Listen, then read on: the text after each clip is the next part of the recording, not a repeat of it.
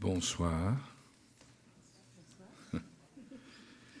Je vais vous lire euh, deux nouvelles et demie de ce livre, Le mystérieux correspondant, qui est ce recueil de nouvelles inédites de Marcel Proust. Je vais les lire pas dans l'ordre où elles sont dans le livre, puisque je vais commencer par Souvenir d'un capitaine, puis ensuite Le mystérieux correspondant, et finir par la moitié d'une nouvelle qui s'appelle Le don des fées.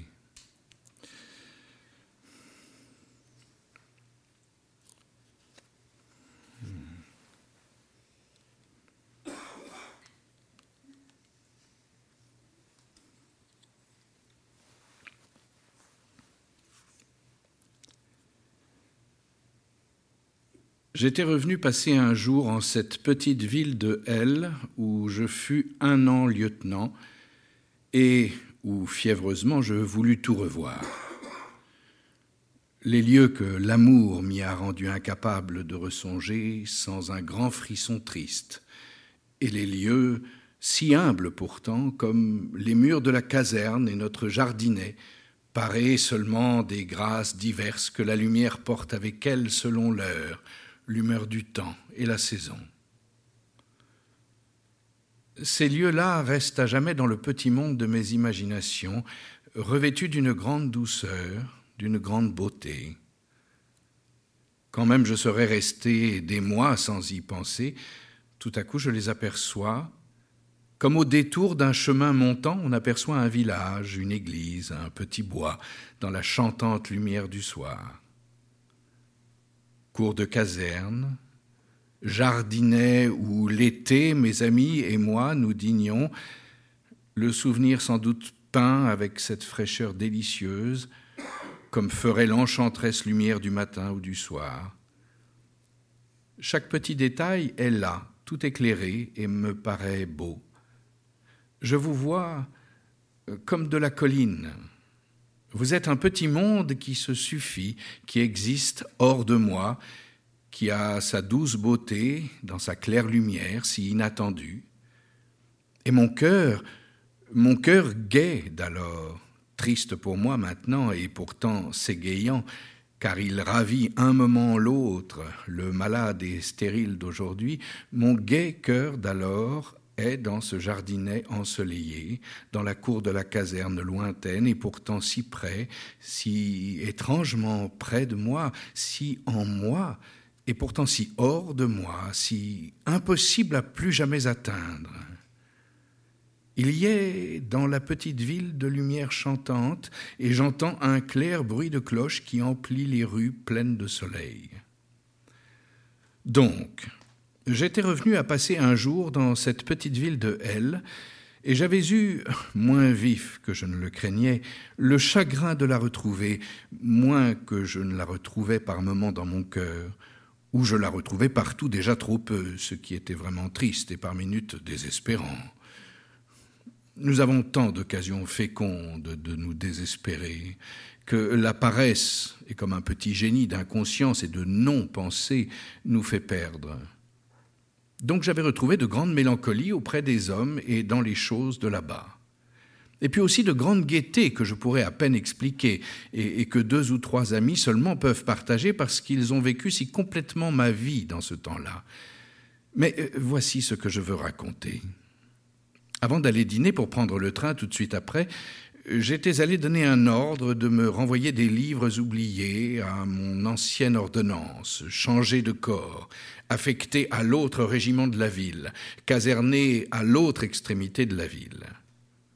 Je le rencontrai dans la rue à cette heure presque déserte, devant la petite porte de la caserne de son nouveau régiment, et nous causâmes dix minutes là, dans la rue, tout illuminé par le soir, avec pour seul témoin le brigadier de garde qui lisait un journal assis sur une borne contre la petite porte.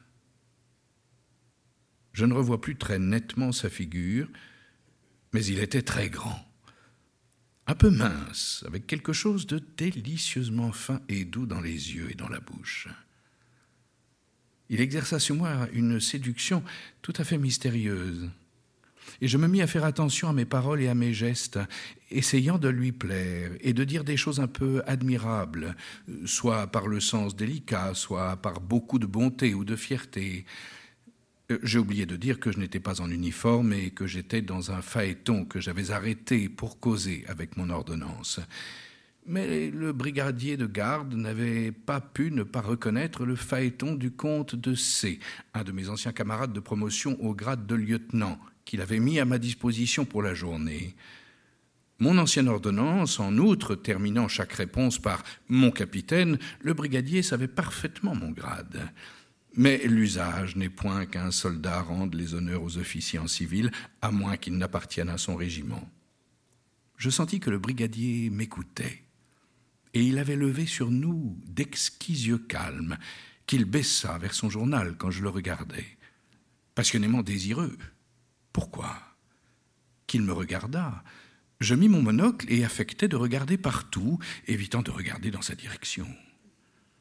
L'heure avançait, il fallait partir. Je ne pouvais plus prolonger l'entretien avec mon ordonnance. Je lui dis au revoir avec une amitié tempérée tout exprès de fierté, à cause du brigadier, et regardant une seconde le brigadier qui, rassis sur sa borne, tenait levé vers nous ses exquis yeux calmes, je le saluai du chapeau et de la tête en lui souriant un peu. Il se leva tout debout et tint, sans plus la laisser retomber, comme on fait au bout d'une seconde pour le salut militaire, sa main droite ouverte contre la visière de son képi, me regardant fixement, comme c'est le règlement, avec un trouble extraordinaire. Alors, tout en faisant partir mon cheval, je le saluais tout à fait, et c'était comme déjà à un ancien ami que je lui disais, dans mon regard et dans mon sourire, des choses infiniment affectueuses. Et oubliant la réalité, par cet enchantement mystérieux des regards qui sont comme des âmes et nous transportent dans leur mystique royaume où toutes les impossibilités sont abolies, je restais nu-tête déjà emporté assez loin par le cheval, la tête tournée vers lui jusqu'à ce que je ne le visse plus du tout. Lui saluait toujours, et vraiment deux regards d'amitié comme en dehors du temps et de l'espace d'amitié déjà confiante et reposée, s'étaient croisés. Je dînais tristement et restais deux jours vraiment angoissé avec dans mes rêves cette figure qui tout à coup m'apparaissait, me secouant de frissons. Naturellement, je ne l'ai jamais revue et je ne le reverrai jamais. Mais d'ailleurs, maintenant, vous voyez, je ne me rappelle plus très bien la figure, et cela m'apparaît seulement comme très doux dans cette place toute chaude et blonde de la lumière du soir, un peu triste pourtant, à cause de son mystère et de son inachèvement.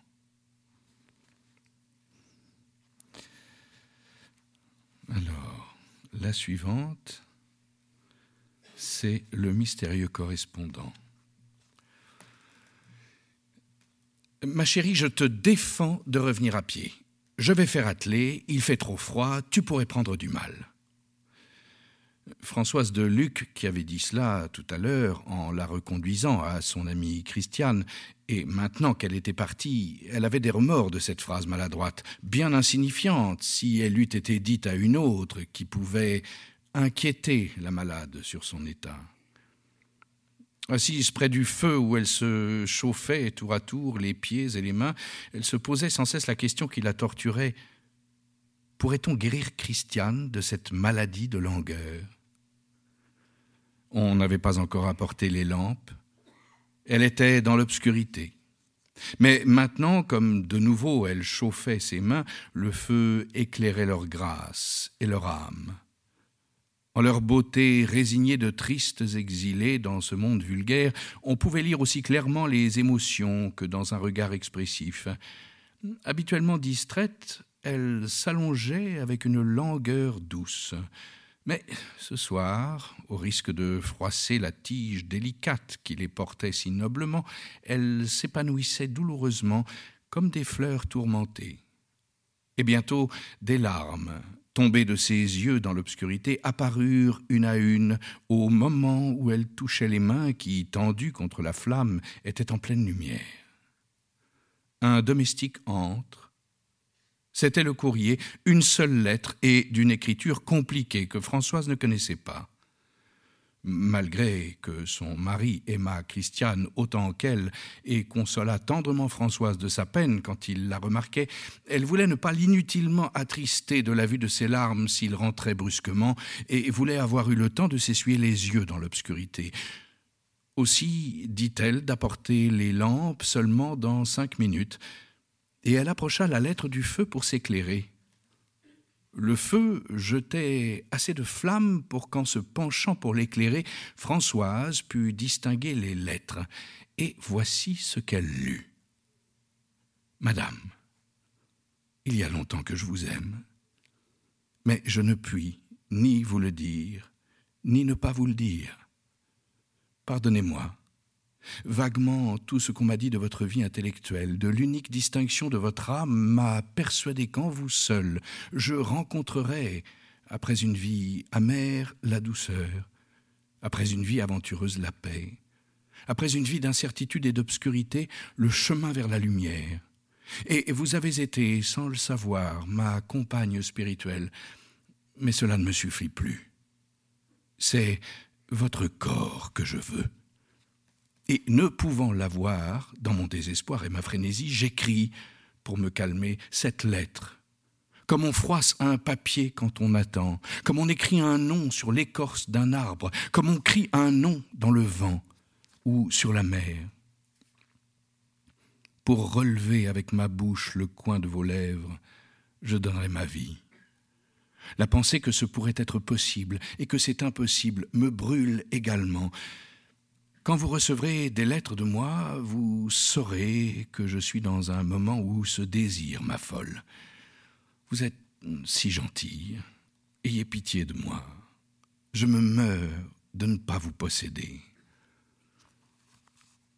Françoise venait de finir cette lettre quand le domestique entra avec les lampes, donnant pour ainsi dire la sanction de la réalité à la lettre qu'elle avait lue comme dans un rêve, à la lueur mobile et incertaine des flammes.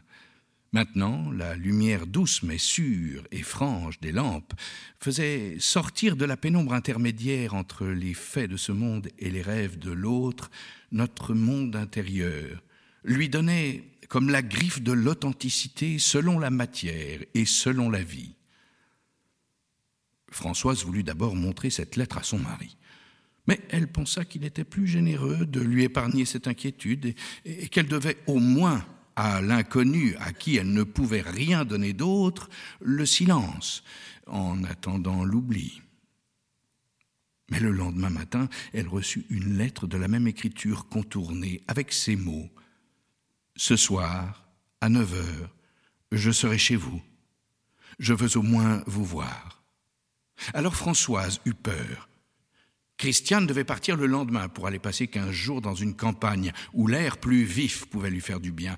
Elle écrivit à Christiane en la priant de venir dîner avec elle, son mari sortant justement ce soir-là. Elle recommanda aux domestiques de ne laisser entrer personne d'autre et fit fermer solidement tous les volets. Elle ne raconte rien à Christiane, mais à 9 heures lui dit qu'elle avait la migraine, la priant d'aller dans le salon à la porte qui commandait l'entrée de sa chambre et de ne laisser personne entrer. Elle se mit à genoux dans sa chambre et pria. À 9h15, se sentant défaillir, elle alla dans la salle à manger pour chercher un peu de rhum. Sur la table, il y avait un grand papier blanc avec en lettres d'imprimerie ces mots Pourquoi ne voulez-vous pas me voir? Je vous aimerais si bien. Vous regretterez un jour les heures que je vous aurais fait passer. Je vous en supplie, permettez que je vous voie, mais si vous l'ordonnez, je m'en irai immédiatement. Françoise fut épouvantée. Elle pensa dire au domestique de venir avec des armes. Elle eut honte de cette idée, et pensant qu'il n'y avait pas, pour avoir pris sur l'inconnu plus efficace autorité que la sienne, elle écrivit en bas du papier Partez immédiatement, je vous l'ordonne. Et elle se précipita dans sa chambre, se jeta sur son prie-dieu, et ne pensant à rien d'autre, elle pria la Sainte Vierge avec ferveur. Au bout d'une demi-heure, elle alla chercher Christiane qui lisait sur sa demande au salon. Elle voulait boire un peu et lui demanda de l'accompagner dans la salle à manger. Elle entra en tremblant, soutenue par Christiane, et défaillit presque en ouvrant la porte, puis s'avança à pas lents, presque mourante. À chaque pas, il ne semblait pas qu'elle eût la force d'en faire un de plus et qu'elle allait défaillir là. Tout à coup, elle dut étouffer un cri. Sur la table, un nouveau papier où elle lisait J'ai obéi, je ne reviendrai plus vous ne me reverrez jamais. Heureusement, Christiane, tout occupée du malaise de son ami, n'avait pu le voir et Françoise eut le temps de le prendre vite mais d'un air indifférent et de le mettre dans sa poche. Il faut que tu rentres de bonne heure, dit-elle bientôt à Christiane, puisque tu pars demain matin. Adieu, ma chérie. Je ne pourrai peut-être pas aller te voir demain matin si tu ne me vois pas, c'est que j'aurai dormi tard pour guérir ma migraine. Le médecin avait défendu les adieux pour éviter une trop vive émotion à Christiane. Mais Christiane, consciente de son état, comprenait bien pourquoi Françoise n'osait pas venir et pourquoi on avait défendu ses adieux, et elle pleurait en disant adieu à Françoise, qui surmonta son chagrin jusqu'au bout et resta calme pour rassurer Christiane. Françoise ne dormit pas.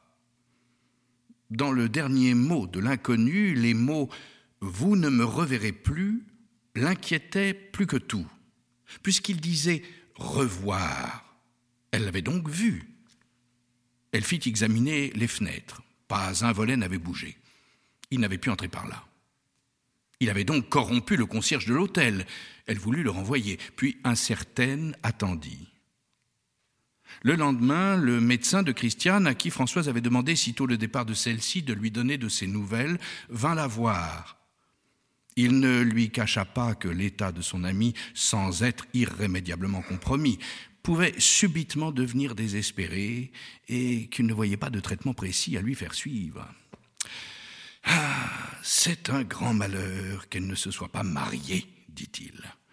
Cette vie nouvelle pourrait seule avoir sur son état de langueur une influence salutaire.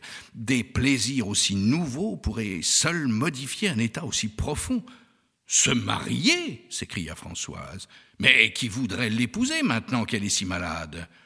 Qu'elle prenne un amant, dit le docteur. Elle l'épousera s'il la guérit.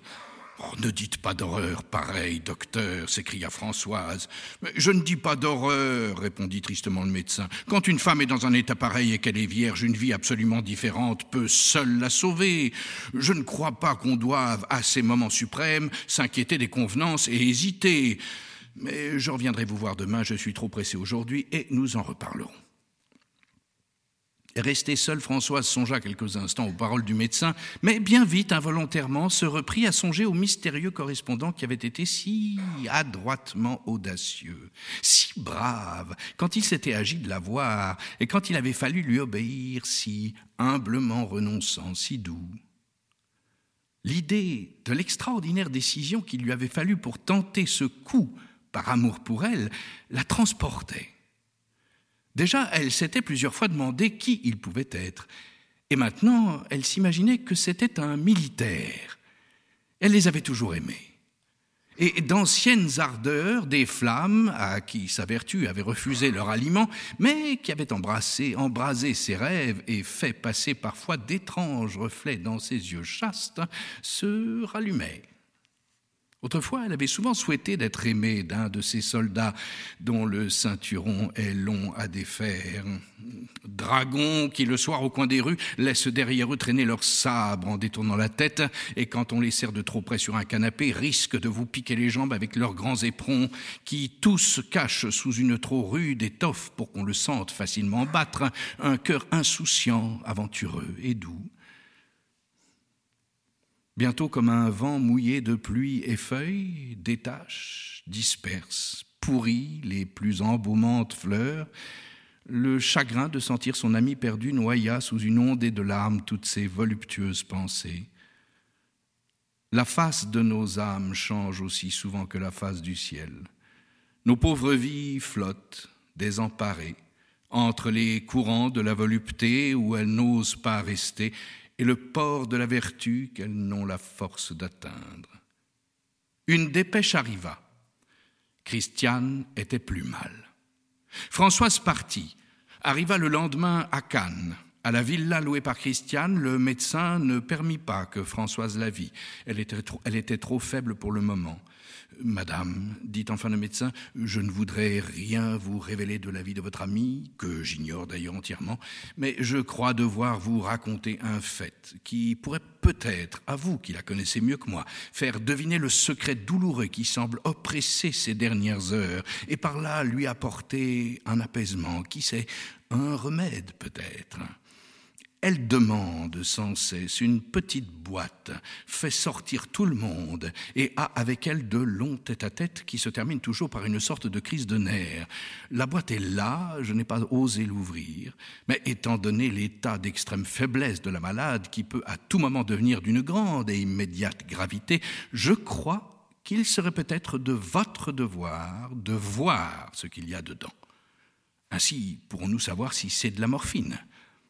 Il n'y a pas de piqûre sur le corps, mais elle pourrait en avaler.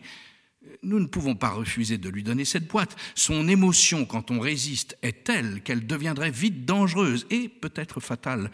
Mais nous aurions grand intérêt à savoir ce qu'on lui apporte ainsi à tout instant. Françoise réfléchit quelques instants. Christiane ne lui avait confié aucun secret de cœur, et certes, elle l'eût fait si elle en avait eu. C'était certainement de la morphine ou quelque poison analogue. L'intérêt pour le médecin de savoir était pressant, immédiat. Avec une légère émotion, elle ouvrit, ne vit rien d'abord, déplia un papier, demeura une seconde hébétée, poussa un cri et tomba. Le médecin se précipita sur elle, elle n'était qu'évanouie. Près d'elle, la boîte qui avait échappé de ses mains gisait, et à côté, le papier qui en était tombé. Le médecin lut dessus Allez-vous-en, je vous l'ordonne. Françoise revint vite à elle, eut tout d'un coup une contraction douloureuse et violente, puis d'une voix comme calmée dit au médecin Figurez-vous que j'ai cru voir du laudanum dans mon émotion. Je, je suis folle. Croyez-vous, demanda Françoise, que Christiane puisse être sauvée? Ah, oui et non, répondit le médecin. Si l'on pouvait suspendre cet état de langueur, comme elle n'a pas d'organe atteint, elle pourrait se rétablir complètement. Mais on ne peut pas prévoir que rien puisse l'arrêter. Il est malheureux que nous ne puissions pas savoir le chagrin probablement d'amour dont elle souffre. S'il était au pouvoir d'une personne actuellement vivante de la consoler et de la guérir, je pense, elle accomplirait, dût-il lui coûter, ce devoir de stricte charité. Françoise fit porter immédiatement une dépêche. Elle demandait par le prochain train son directeur. Christiane passa la journée et la nuit dans une presque complète somnolence. On lui avait caché l'arrivée de Françoise. Le lendemain matin, elle se trouva si mal, était si agitée, que le médecin, après l'avoir préparée, fit entrer Françoise. Françoise s'approcha, lui demanda de ses nouvelles pour ne pas l'effrayer, s'assit près de son lit et gentiment la consolait avec des paroles ingénieuses et tendres. Je suis si faible, dit Christiane. Approche ton front, je veux t'embrasser. Euh, Françoise instinctivement s'était reculée et heureusement Christiane ne l'avait pas vue. Vite, elle se domina, la baisa tendrement et longuement sur les joues. Christiane parut mieux, plus animée, voulut manger. Mais on vint dire un mot à l'oreille de Françoise. Son directeur, l'abbé de Trèves, venait d'arriver. Elle alla causer avec lui dans une chambre voisine, adroitement, sans rien lui laisser deviner. Abbé, euh, si un homme se mourait d'amour pour une femme qui appartient à un autre, et qu'il aurait eu la vertu de ne pas chercher à séduire, si l'amour de cette femme pouvait seul le sauver d'une mort prochaine et certaine, serait-elle excusable de le lui offrir? dit bientôt Françoise. Comment ne vous êtes-vous pas répondu à vous-même dit l'abbé. Ce serait, profitant de la faiblesse d'une malade, d'un malade souillé, ruiné, empêcher, anéantir le sacrifice de sa vie qu'il a fait à la bonne volonté de son cœur et à la pureté de celle qu'il aimait. C'est une belle mort, et agir comme vous dites, ce serait fermer le royaume de Dieu à celui qui l'a mérité en triomphant si noblement de sa passion, ce serait surtout pour l'ami trop pitoyable, la déchéance d'y rejoindre un jour celui qui, sans elle, eût chéri son honneur au-delà de la mort et au-delà de l'amour. On vint appeler Françoise et l'abbé. Christiane se mourait, demandait la confession et l'absolution. Le lendemain, Christiane était morte. Françoise ne reçut plus jamais de lettre de l'inconnu.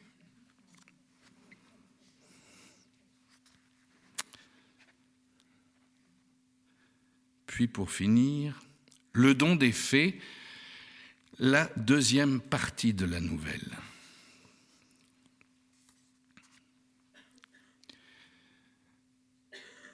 Une fée se pencha sur son berceau et lui dit tristement Mon enfant, mes sœurs t'ont donné la beauté, le courage, la douceur.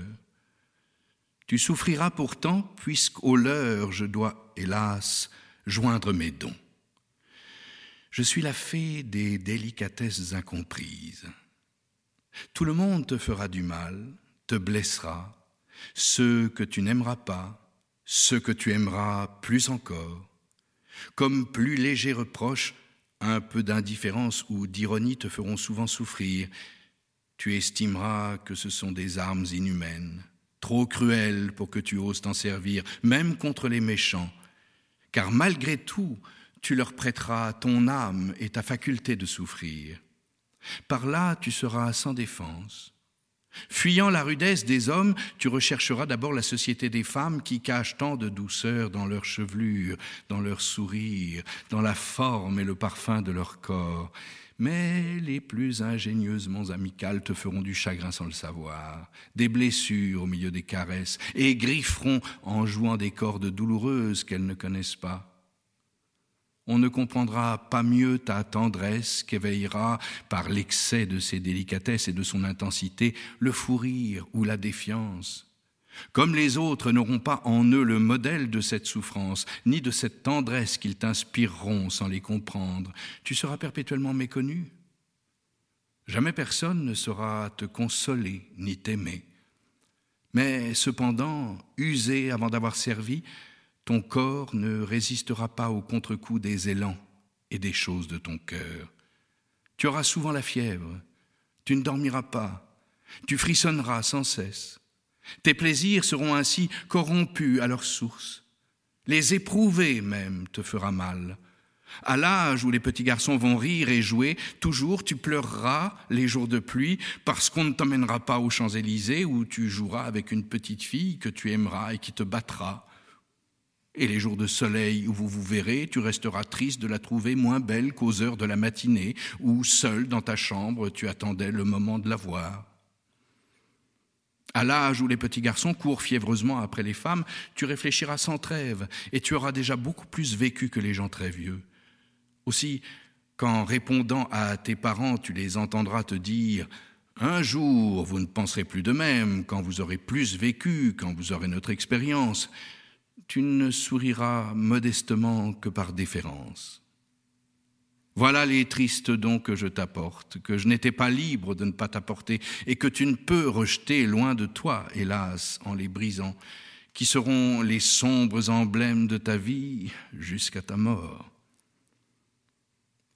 Alors une voix se fit entendre, faible et forte, légère comme un souffle et comme les limbes dont elle venait, mais dominant toutes les voix de la terre et des airs par la douce certitude de son accent. Je suis la voix de celle qui n'est pas encore, mais qui naîtra de tes chagrins incompris, de tes tendresses méconnues, de la souffrance de ton corps. Et ne pouvant t'affranchir de ta destinée, je la pénétrerai de mon odeur divine. Écoute-moi, console-toi, car je te dis, la tristesse de ton amour dédaigné, de tes blessures ouvertes, je t'en montrerai la beauté, si douce que tu n'en pourras plus détacher ton regard mouillé de pleurs, mais charmé. La dureté, la bêtise, l'indifférence des hommes et des femmes se tournera pour toi en divertissement, car elle est profonde et variée.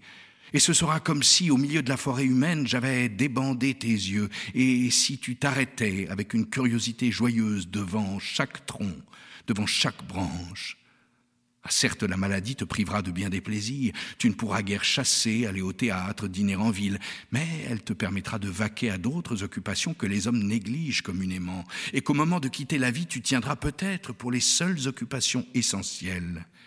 D'ailleurs, surtout si je la féconde, la maladie a des vertus que la santé ne connaît pas. Les malades que je favorise voient souvent bien des choses qui échappent aux bien portants. Et si la bonne santé a sa beauté, que les gens sains ne remarquent guère, la maladie a sa grâce, dont tu jouiras profondément. Puis la résignation pourra fleurir dans ton cœur, que les larmes ont détrempé comme les champs après les pluies d'avril qui sont aussitôt couverts de violettes. Pour ta tendresse, n'espère pas pouvoir jamais en faire échange avec personne. C'est une substance trop rare mais apprend d'autant plus à la révérer. Il est amer et pourtant doux de donner sans pouvoir attendre de retour. Puis, si l'on n'est pas tendre pour toi, tu auras souvent occasion d'être tendre aux autres, et tu répandras généreusement, avec l'orgueil d'une charité impossible à tout autre, ce parfum inconnu et exquis aux pieds lassés de ceux qui souffrent.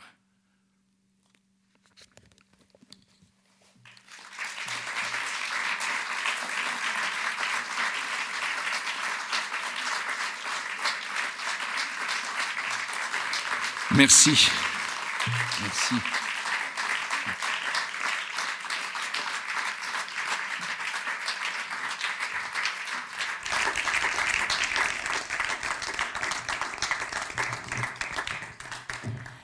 Merci, merci infiniment, Thibaut de Montalembert. C'était, c'était, c'était génial. C'était assez euh, j'ai eu l'impression vraiment de les redécouvrir complètement. Je ne sais pas vous, euh, Thierry Laget. Donc ces, nouvelles sont issues du Mystérieux Correspondant, un recueil de nouvelles inédites qui est paru, cette nouvelle inédite de Marcel Proust, faut-il le préciser.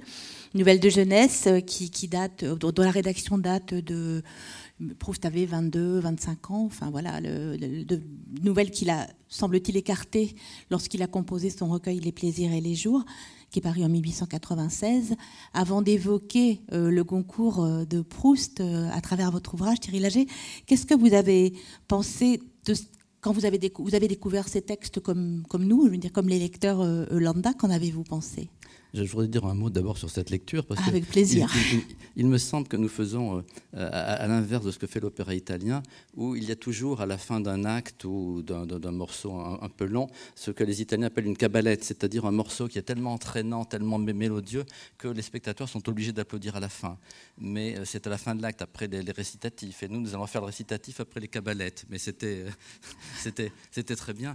Euh, on, on, voit surgir euh, du texte, euh, des, vies des personnages, la voix arrive à, les faire vivre. C'est vraiment très, très intéressant, euh, très beau. ces textes sont très curieux parce que Proust est là et en même temps il n'est pas là.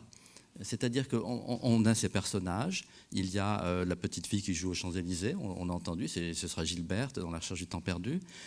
on a le médecin, on a euh, les domestiques, on a, euh, la petite ville de Garnison, euh, qui sera doncière dans le côté de Guermantes, et puis on a surtout ce thème de la cruauté et de la culpabilité dans le plaisir, qui est un grand thème proustien que l'on retrouve presque à toutes les pages de, son œuvre. Mais il y manque évidemment des années et des années d'écriture qui vont faire cette phrase proustienne qui est euh, à, la, fois souple et très rigide, rigide comme euh, l'armature des textes latins, et souple comme euh, ces, grands tableaux impressionnistes qu'il aimait tant, où on, voit les, les, coquelicots qui se penchent dans le vent. Et c'est vraiment du, du, Proust très jeune, oui, il, il, a 24 ans, un peu moins sans doute. il essaie, il tâtonne, et euh, apparemment ce n'est pas sa voix, il, ira ailleurs. Mais néanmoins, dans le don des faits, euh, que je suis très contente que, que Thibault ait accepté de lire, c'est presque comme un autoportrait euh, de, de, Proust, je trouve, euh, sur cette sensibilité et le, le, le, fait qu'elle va le mettre à l'écart tout en lui, enfin, tout en pressentant qu'elle va lui permettre de faire des, quelque chose de, grand. C'est presque une feuille de route qui, qui, lui est fixée. La, la sensibilité que lui confère la maladie va lui permettre euh, d'observer les hommes comme personne ne les avait observés et euh, les décrire avec cette précision du détail euh, qui, nous surprend quand nous le lisons, parce qu'à chaque fois nous nous disons mais c'est ça, je, je, l'ai vécu, je le, je le, reconnais, et lui a su l'exprimer bien mieux que je n'aurais su le dire. Il l'attribue à la maladie, euh, il est vraisemblable que c'est une composante de son génie, mais euh, sans doute pas la seule, sinon euh, les hôpitaux seraient remplis de, génie. ce n'est pas toujours le cas. Donc le mystérieux correspondant est paru aux, aux éditions de Fallois et vous, vous avez publié chez Gallimard. Proust, prix Goncourt, une émeute littéraire. Thierry Lager, vous êtes romancier, essayiste. Euh, vous avez participé dans les années 80, c'est ça, à, l'édition, la dernière édition en, date en Pléiade de, la recherche du temps perdu. Et donc, dans Proust, prix Goncourt, vous revenez euh, sur l'événement de l'année. Demain, le 10 décembre, ça fera tout juste 100 ans que À l'ombre des jeunes filles en fleurs a reçu le prix Goncourt. Je crois que ça fait, en fait, c'est un, c'est un projet, enfin, je ne sais pas si c'était un projet de livre, mais c'est un sujet, ce Goncourt de Proust, qui vous, qui vous occupe depuis longtemps. Oui, on, va dire que je suis lent, mais euh, en fait, je ne m'en suis pas occupé pendant toutes ces années. Il y a 40 ans, j'avais fait un, mémoire de maîtrise, euh, jeune étudiant, sous la direction de Jean-Yves Tadier. Et euh, il m'a demandé, puisqu'entre-temps il était devenu euh, éditeur chez Gallimard, il m'a demandé de reprendre ce, mémoire pour le centenaire du prix Goncourt à Proust. Et euh, je ne me suis pas je n'ai pas eu envie de, republier ce mémoire qui évidemment était celui d'un jeune étudiant et je n'en reconnaissais pas grand-chose, d'autant que depuis nous avons euh, découvert, euh, retrouvé des documents euh, qui modifiaient en grande partie la vision que nous pouvions avoir de cette époque et de cet événement et que je voulais tout refaire. Donc j'ai tout repris à, zéro. Ce n'est pas mon mémoire de maîtrise que j'ai publié, c'est un livre écrit aujourd'hui par euh, quelqu'un qui a 40 ans de plus. En tout cas, c'est un livre formidablement euh, documenté, argumenté, souvent très drôle, euh, très caustique, notamment sur la vie littéraire et l'institution que commence déjà à être le, à être l'Académie Goncourt et le prix Goncourt qu'elle décerne tous les ans. Peut-être pour commencer, ben, reparler un peu de ce, de ce contexte, à savoir l'Académie Goncourt qui vient de se créer, qui a décerné son premier prix, enfin qui vient, oui, qui a décerné son premier prix en, 1903.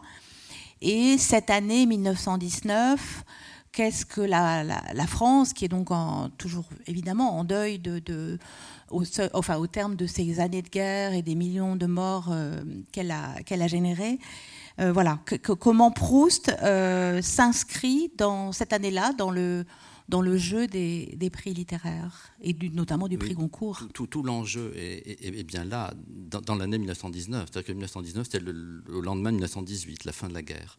Et une guerre qui a été terrible, on le sait. Euh, quelques hommes, enfin, de nombreux hommes en sont revenus, mais dans quel état euh, Quand ils n'avaient pas été mutilés, euh, ils avaient perdu beaucoup, ils avaient perdu en tout cas des années de leur jeunesse, et ils espéraient enfin qu'on allait les récompenser, qu'on allait leur donner euh, ce qu'ils méritaient, et en particulier des prix littéraires. Alors le prix littéraire euh, euh, le plus prestigieux déjà, c'était le, le prix Goncourt. On s'imagine que ce, n'était pas grand-chose. On, dit souvent le, le prix Goncourt, à cette époque-là, c'était 5000 francs. c'était 5000 francs or, qui était beaucoup, beaucoup plus important que les 5000 francs qui ont été transformés en euros. Euh, qui ne valait plus grand-chose à côté. 5 000 francs, ça permettait, disait-on, à, un chef de bureau d'un ministère de vivre pendant une année. Alors peut-être que le, chef de bureau de ministère n'avait pas les besoins de, Proust, c'est certain, euh, qui lui euh, achetait des, des, avions, des, des aéroplanes et des, Rolls-Royce. Pas tous les jours, mais de temps quand en il temps. Fallait. Quand il fallait. quand, le besoin s'en faisait sentir. Et le, mais le chef de, bureau du ministère, lui, euh, vivait bien avec, avec ses 5 000 francs. Je ne sais pas si avec les 10 euros euh, que représente aujourd'hui le, prix Goncourt, on, vivrait très longtemps. Et euh, en, compensation, si je puis dire, aujourd'hui, les tirages sont énormes. C'est 500, 600 000 exemplaires, parfois un million d'exemplaires, parfois moins aussi, les mauvaises années. à l'époque de Proust, ce n'était rien. pour lui, ce fut 23 000 exemplaires. Donc euh, ce, n'était pas non plus ce qui allait lui permettre d'acheter un, autre avion. On voit dans votre livre, euh, pour revenir sur ce, sur ce moment, que euh, effectivement vous revenez dans le détail sur, sur les, les, les, partis pris des, différents membres de l'Académie de et la façon dont, dont les jeux se font. Et on voit aussi Proust candidater d'une certaine manière, euh, s'activer euh, auprès des, enfin, auprès des jurés ou tenter d'activer ces réseaux pour euh, faire intervenir le prix en, sa faveur. Est-ce que est-ce qu'on est en face de par rapport à Proust, est-ce qu'on est en face de quelqu'un de calculateur, manœuvrier? Comment vous le décririez? C'est très surprenant quand on pense à Proust, on l'imagine enfermé dans sa chambre de Liège, euh, avec ses cahiers sur les genoux, en train d'écrire toute la nuit, ou en train de faire ses fumigations, ou euh, une tasse de thé à la main, euh, en trempant sa, madeleine pour évoquer des souvenirs. Évidemment, Proust avait aussi une vie mondaine, il avait aussi une vie économique. Et euh, il avait fait un héritage considérable de ses parents, qu'il avait euh, assez vite euh, dilapidé, mais il, connaissait les réalités de l'existence quotidienne, même si ce n'est pas lui qui faisait ses courses et, sa lessive. il a très tôt voulu avoir le prix Goncourt parce que ça lui permettait, enfin ça lui permettrait, pensait-il, et il a eu raison, d'élargir son public.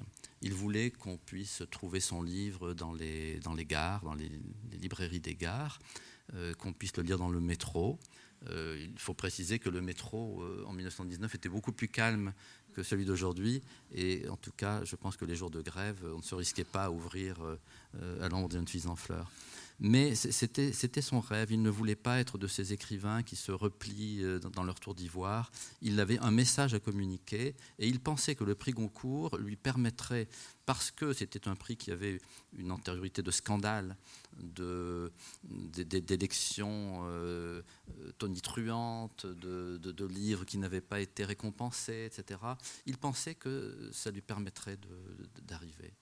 Et dès 1913, euh, il, a essayé, euh, il s'est renseigné pour savoir euh, si les membres de l'Académie Goncourt seraient prêts à voter pour lui.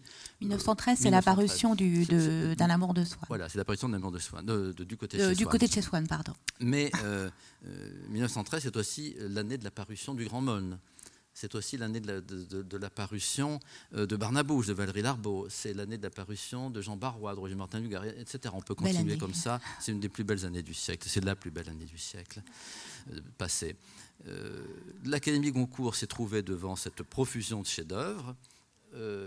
et Proust n'a pas eu une seule voix. Et elle a donné le livre à Marc Elder pour Le peuple de la mer alors je, ne vois pas tellement de public, mais je serais surpris que euh, l'un de vous l'ait lu, ou alors peut-être par masochisme, pour avoir, une vision totale de la, euh, production littéraire de, de 1913. En tout cas, Proust euh, a pris date, il a vu comment ça se passait et il a commencé à intriguer, il faut bien le dire, à écrire euh, à ses amis, à, demander à tel autre s'il ne pouvait pas intervenir, etc. D'ailleurs, il n'était pas seulement intéressé par le prix Goncourt, il s'intéressait aussi au, Grand Prix du roman de l'Académie française et puis le prix Femina était peut-être euh, envisageable. Euh, revenons quand même un peu peut-être sur, euh, sur l'académie, parce que effectivement, euh, l'académie concours, je veux dire, hein, pas l'académie française. elle, elle, donc, elle, elle, elle, est, elle est créée en 1902, c'est ça? Elle promet son premier prix en 1903. Donc elle est assez récente, en 1919, elle a une quinzaine d'années, mais déjà elle a pris cette importance que vous dites, euh, et, déjà, et, aussi euh, ce caractère euh, un peu polémique, ces, joutes, ces, querelles entre jurés. Il s'est passé quelque chose de très curieux, c'est qu'en 1903, au moment où le premier prix Goncourt est décerné, l'Académie Goncourt avait déjà une ancienneté bien plus importante, puisque avant même la mort d'Edmond de Goncourt, qui l'a doté d'un capital important, euh, lui en parlait aux journaux. Il disait quand, je vais mourir, je vais vendre toute ma collection. Il avait une collection d'œuvres d'art du XVIIIe siècle, de, livres. On en a, après sa mort, tiré plusieurs millions qui ont servi à financer les premiers académiciens. Et puis, euh, les dévaluations successives ont fait que les académiciens sont devenus bénévoles et euh, les, lauréats n'ont plus rien touché. Mais comme on parlait beaucoup, beaucoup de l'Académie Goncourt avant même sa constitution, euh, elle était très célèbre. On en, plaisantait même, finalement, parce que euh, Edmond de Goncourt disait euh, parmi les académiciens, il y aura un tel et un tel, et puis un tel mourrait avant lui. Et puis un, tel se présentait à l'Académie française, alors ça ne lui plaisait pas. Un tel en question, c'était Zola. Et donc euh, Zola était rayé. Et puis bon, finalement, Alphonse Daudet était censé être le premier président de l'Académie Goncourt. Il l'a été en théorie, mais après la mort de, de Goncourt, les héritiers ont voulu aussi récupérer le magot. Et qu'ont-ils fait Un procès. Et ce procès a duré des années, donc Alphonse de est mort, et ça continuait comme ça. Euh, donc l'Académie Goncourt était vraiment un, cénacle euh, connu avant même qu'elle ait euh, décerné un seul prix. Ce qui explique aussi pourquoi Proust a, tenu tant que cela à, être couronné par elle. Il avait connu Edmond Goncourt, il l'avait rencontré une ou deux fois chez Alphonse Daudet, et euh, il, connaissait Léon Daudet, qui était un des membres du, jury. on va revenir tout à l'heure, je, veux bien, sur, euh, sur cette figure de Léon Daudet qui est très présente dans votre, dans votre livre. Je suis désolée parce qu'on balaye très vite votre livre alors qu'il est extrêmement précis, minutieux, vraiment euh, passionnant. Mais pour essayer de faire un peu le, le, parcours que vous, vous faites dans, dans l'ouvrage,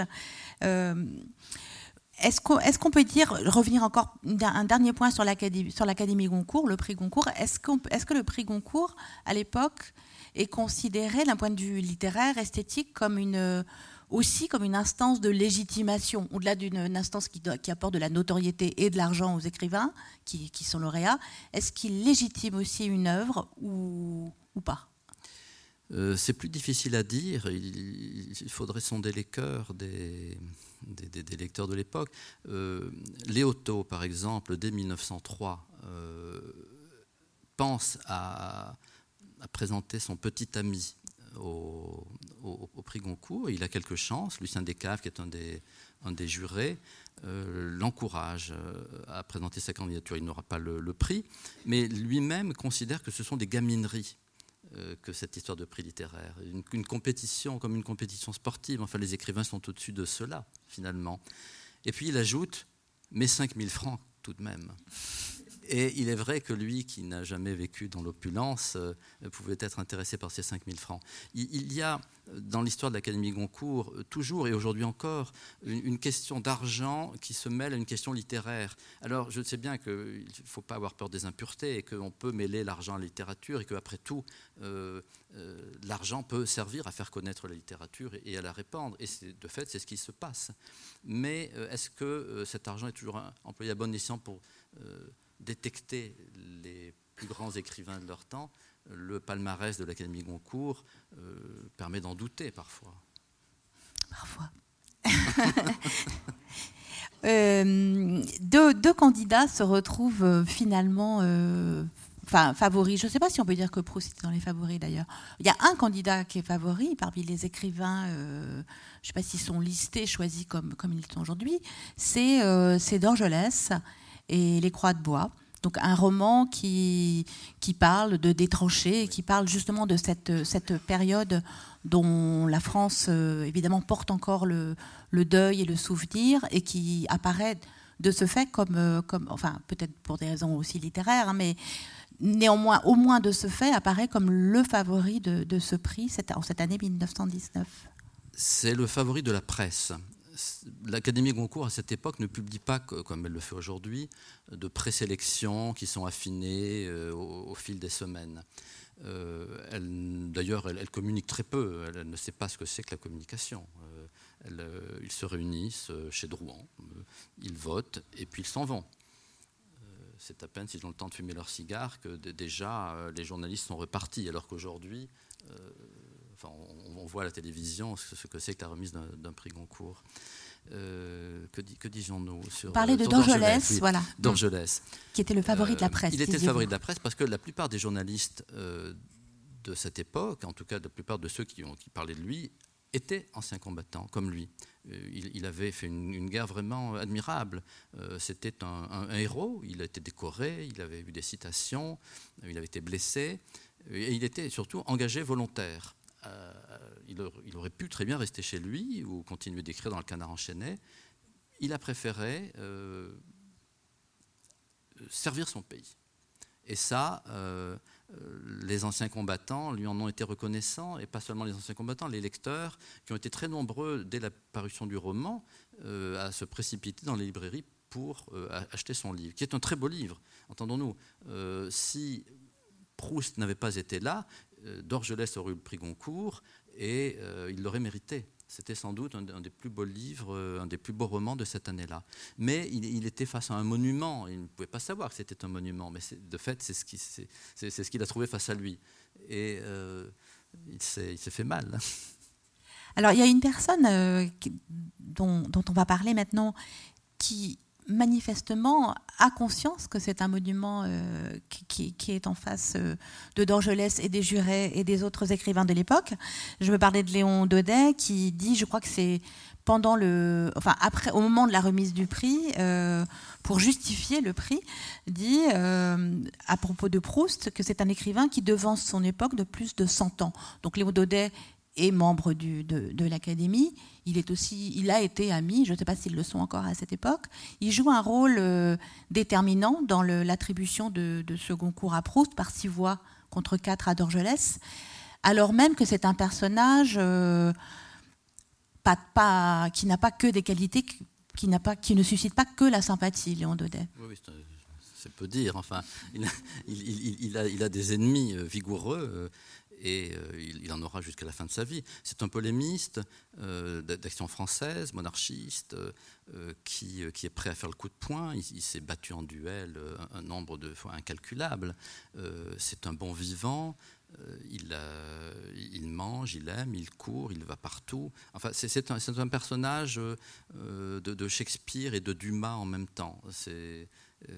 avec ce, côté politique qui peut parfois choquer. Euh, qui choquait Proust d'ailleurs, parce que Léon Daudet, en 1919, écrit un article magnifique, un, nouveau et puissant romancier, Marcel Proust. Alors le titre est de Proust, parce que Proust aimait bien écrire euh, les articles de ses amis, ou en tout cas de, ceux qui pouvaient parler de lui, mais c'est bien Léon Daudet qui a écrit la suite.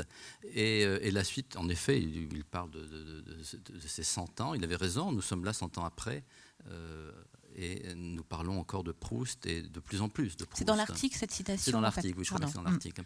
Euh, Léon Daudet est le fils d'Alphonse, euh, que Proust connaissait. Il est le fils aussi de Julia Allard, qui est une femme remarquable, qui, elle, siège au jury du, du prix Vie heureuse féminin. Euh, et qui est romancière, qui est également euh, celle qui peaufine les œuvres de son euh, mari, enfin qui peaufinait les œuvres de son mari. On, voit quand on lit les œuvres de Léon Daudet, d'Alphonse Daudet dans la Pléiade, que très souvent c'est la main de, Julia qui fait les phrases. Alphonse raconte et elle écrit. Euh, enfin, le, couple marche très bien, sauf qu'il y a une petite injustice oui, dans, finalement. Dans, la postérité. qui... Mais bon, voilà, voilà une, femme admirable qui a été la première à dire Mais ce livre est merveilleux. Et euh, elle dit à son fils Léon Il faut le lire. Alors Léon, qui traînait un peu les pieds, en 1913, il n'avait pas lu, il n'avait pas lu Proust. Il trouvait que Proust, euh, il était bien gentil, mais c'était, c'était le passé. Et là, il le lit, et il est ébloui. Et il va faire tout ce qu'il peu euh, pour que ce livre soit couronné. Alors, tout ce qu'il peut, on ne sait pas très bien ce que c'est, mais ce sont sans doute des conversations, euh, des pressions amicales, et il l'a emporté avec l'aide de, deux autres membres du, jury, le président Gustave Geffroy et Ronnie Henné, l'auteur de La guerre du feu, que vous avez peut-être lu, qui parle de, ces hommes préhistoriques qui se font la guerre pour la maîtrise du feu. Au cœur de votre livre, il y a euh, les réactions, euh, à, les réactions essentiellement donc de la presse hein, et, éventuellement de, des autres écrivains, et notamment de Dorgelès, à, l'attribution de ce, prix Goncourt à, Proust. Euh, comment on peut résumer l'accueil de la presse à l'annonce de cette, nouvelle? Alors, quand, les journalistes sont sérieux et argumentent, ils parlent d'une injustice. Et euh, il est vrai que, à leur point de vue, euh, ça ne pouvait être qu'une injustice. Euh, cet écrivain qui parle d'une époque révolue, bien antérieure à, 1919, avant la guerre, avant la révolution en Russie, avant tout cela, que vient-il nous raconter des histoires de jeunes filles sur les plages alors que euh, nous, nous sortons à peine des tranchées et que nos, nos, vareuses ont encore du sang euh, au revers? Donc, il, trouve cela parfaitement injuste et, l'humanité titre Place aux jeunes. Non, pardon, Place aux vieux. Place aux, vieux. bien sûr. oui, parce qu'on lui reproche son âge, il a 48 ans. Il a 48 ans, Dorgelès en a beaucoup moins, il en a 34 ou 35. Euh, mais en même temps, alors ça c'est euh, euh, les, soutiens de, Proust qui le font remarquer, il a écrit son œuvre avant la guerre. Et la guerre a empêché qu'elle soit publiée. Donc finalement, c'est l'œuvre d'un homme beaucoup plus jeune. Il a commencé à l'écrire vers 1908-1909. Il a mis longtemps, mais quand on connaîtra la, la, masse de papier que cela représente, on comprendra que ça ne pouvait pas se faire en 15 jours. Et euh, c'est une œuvre qui, en plus, va bien au-delà de, de, cette époque qu'il décrit, qui est l'époque de, l'enfance du narrateur, qui va jusqu'à la guerre, puisque lui aussi parle de la guerre, euh, avec les, bombardements de Paris et les gens qui se réfugient dans, le métro, qui sert d'abri anti-aérien. On lui reproche aussi euh, de ne pas avoir besoin d'argent? Oui, ça c'est plus douteux. Enfin, euh, comme dit un de ses amis, euh, enfin, pas, un service social, c'est pas exactement l'expression qu'il emploie, mais ça revient à ça. On n'en est pas là pour faire la charité. Enfin, le, prix Goncourt ne sert pas à faire la charité, mais euh, il semble bien que Edmond de Goncourt, tout de même, tenait à ce que le prix récompense la jeunesse et le talent. Alors, tout est dans le lien entre les deux termes. Est-ce que c'est la jeunesse du talent ou est-ce que c'est le talent d'un jeune homme? Euh, On ne sait toujours pas. On ne sait toujours pas. D'ailleurs, euh, le, dernier euh, prix Goncourt a 69 ans, si je ne m'abuse, et personne, cette fois, n'a rien dit. Alors que pour Proust, ça a été un déluge de critiques sur son âge, sur sa richesse également. Mais il avait perdu beaucoup d'argent, il vivait au cinquième étage sans ascenseur. Quand on sait qu'il était asthmatique, à ne pas pouvoir voir une fleur en photo, on, se demande euh, comment il faisait pour monter ces, cinq étages. Et puis, euh, on lui a reproché aussi beaucoup de choses. On lui a reproché son style, bien sûr. Certains disaient euh, le, le, titre me donnerait presque envie d'ouvrir ce livre si je ne savais qu'à l'intérieur, c'est infiniment embêtant c'était la critique de l'époque. on en pense ce que l'on en veut. On trouve ça aujourd'hui sur, euh, les réseaux sociaux, je pense. C'est un peu l'équivalent de, ce qu'on trouvait à l'époque dans la presse imprimée. Mais il y a aussi des gens qui inventent complètement. Euh, qui, disent l'avoir vu euh, dans, un café ou sur l'autobus ce qu'on appelle aussi les fake news, c'est-à-dire qu'on peut retrouver cette époque-là dans, la nôtre en, décalant un peu le, regard. Il ne faut pas les, euh, blâmer, mais euh, certains ont été très très violents. On, on dit que c'est un dingo, un maniaque, un euh, enfin, tout, tout, y passe. Oui, il y a un vocabulaire très, enfin, de la, qui, qui, qui, est la presse de l'époque. hein, le vocabulaire est extrêmement virulent, voire, voire ordurier, insultant. Enfin, et en même temps, c'est vrai que c'est. Enfin, oui, a posteriori. c'est très amusant. Euh, quand on prend un peu de distance, je pense que lui le, prenait avec beaucoup moins de euh, d'humour que nous. mais c'est le, le, ton de la presse satirique. Elle, elle, a ses règles, il faut les accepter ou ne pas la lire. En tout cas, ce que vous, ce que vous montrez, c'est que effectivement, il y a très peu de, il y a très, dans la presse, en tout cas, il y a très peu de voix pour dire que c'est un bon choix. Voire il n'y en a pas. Oui, il, y en a assez peu. Il y en a quelques-uns qui, avant le prix Goncourt, ont dit que ce livre était vraiment pas terrible, que c'était un peu ennuyeux, que c'était long, qu'on ne voyait pas où, ça allait. Bref. Et puis, euh, voyant euh, le, déluge de sarcasme, ils se sont un peu repris, ils ont dit que, bon, finalement, euh, c'est injuste, ce, Proust vaut mieux que cela. et ils, ils volent au secours de celui qui est accablé. Mais il y a tout de même quelques critiques qui ont euh, salué son œuvre. Léon Daudet, bien sûr, Ronnie Henné aussi dans un bel article. Et puis surtout Jacques Rivière, par mm. exemple, qui était le directeur de la Nouvelle Revue Française et qui euh, publie quelques articles euh, admirables, vraiment admirables, d'une grande clairvoyance, qui ne se contente pas de dire que cet écrivain est important, mais qui qui, dit en quoi il est important et qui commence à étudier son œuvre et il le fera jusqu'à sa mort. Euh, Jacques Rivière est mort en 1925, mais jusqu'à sa mort, il, aura des, une, réflexion très très intelligente sur Proust. Il le compara à, Freud, etc. Enfin, euh, les études proustiennes se mettent en place avec lui. Vous voulez lire ce petit passage Vous voulez que je le lise? Si juste conserver, oui, oui, ça, ça, c'est admirable. C'est très beau. Si juste, ça c'est Jacques Rivière. Jacques Rivière hein. Si juste conserver quelques doutes sur l'importance de la recherche du temps perdu, il m'eût été enlevé par la petite émeute à laquelle nous venons d'assister. Seuls les chefs-d'œuvre ont le privilège de se concilier du premier coup un cœur aussi consonnant d'ennemis. Les sots jamais ne se mettent en révolution sans qu'il leur ait été fait quelque positive et vraiment cruelle injure. C'est du La Fontaine. C'est du La Fontaine.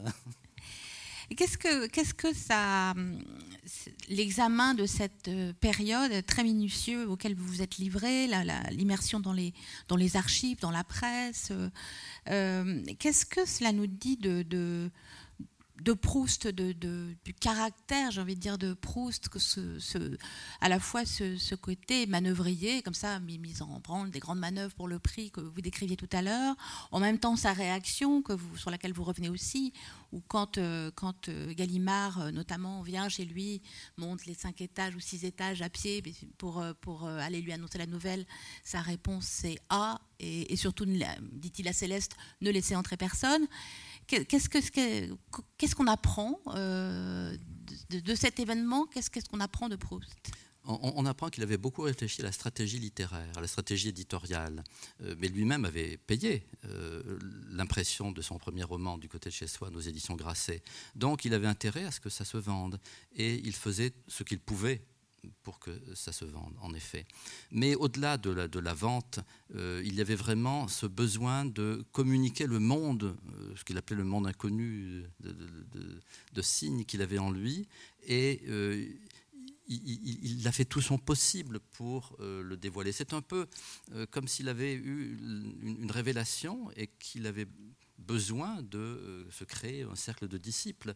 Alors il avait quelques disciples, oui, qui étaient euh, les membres de la Nouvelle Revue Française, euh, et puis des, amis, Lucien Daudet, frère de Léon, qui avait été le premier à écrire sur Du côté de chez Swann un article tout aussi élogieux, encore plus élogieux que celui de son frère Léon.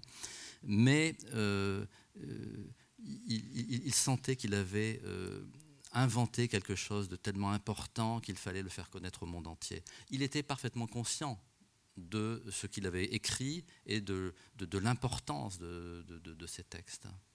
Il, il, il, avait, il écrivait, euh, je ne sais pas si c'est au moment de, des jeunes filles ou si c'est avant ou après, euh, on souhaite de s'unir à la société des esprits. Euh, parlant de, la communauté de ses lecteurs. Et je crois que c'est à propos de, Swann où il avait hum, donc édité à compte d'auteur chez Grasset.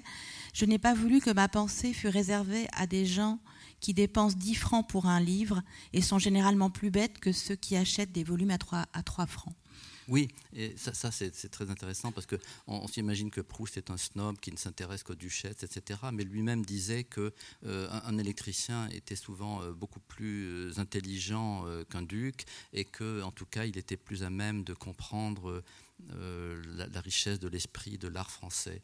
Et il, le dit aussi à propos de Françoise, euh, qui, représente euh, l'art de Saint-André-des-Champs, c'est-à-dire ce vieil art français qui a fait les cathédrales, qui a fait euh, tous ces vieux poètes, tous ces vieux musiciens que, nous admirons encore aujourd'hui et qui font ce que Proust pourrait appeler l'âme de la France avec bien des gens de son temps.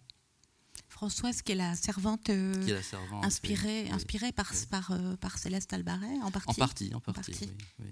Et qu'est-ce que, qu'est-ce que pour, pour conclure, parce qu'on approche de la, de la fin, est-ce que, est-ce qu'on vous dites que effectivement, en recevant le Goncourt, Proust et la recherche font leur entrée dans, dans l'immortalité euh, est-ce que, est-ce que l'époque et, la littérature avec Proust entrent aussi euh, quelque part, je ne sais pas, dans la modernité Qu'est-ce que vous en pensez?